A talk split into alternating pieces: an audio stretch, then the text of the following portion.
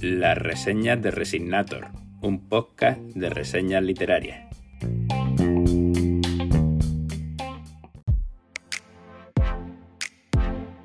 Título: El problema final. Autor: Arturo Pérez Reverte. Valoración: jarra de cerveza, jarra de cerveza, jarra de cerveza, jarra de cerveza, jarra de cerveza. Es un verdadero lujo contar con este escritor vivo, en nuestra literatura en español, con la bibliografía que ya atesora y con la que potencialmente está por venir. Como cada año por estas fechas, encaro sus nuevas novelas pensando si será ya la del declive, si bajará el nivel. Sería normal.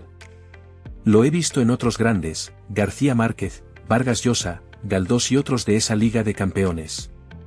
Pero nunca me ha decepcionado. Pensaba que con una novela de apenas 300 páginas iba a ser complejo encontrar todo el esplendor revertiano, pero también me equivoqué en eso.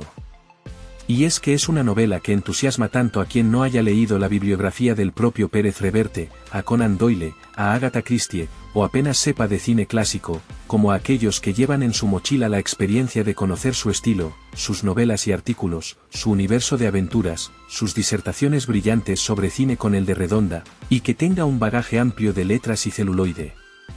En esas 300 páginas hay lugar para todo, para la aventura, para darse el gusto de recrear un Sherlock Holmes que va más allá del homenaje, para jugar con la ficción y la realidad, para desplegar la redacción limpia y de altura, el adjetivo preciso, el predicativo oportuno, la descripción certera de paisajes, situaciones, personajes y emociones.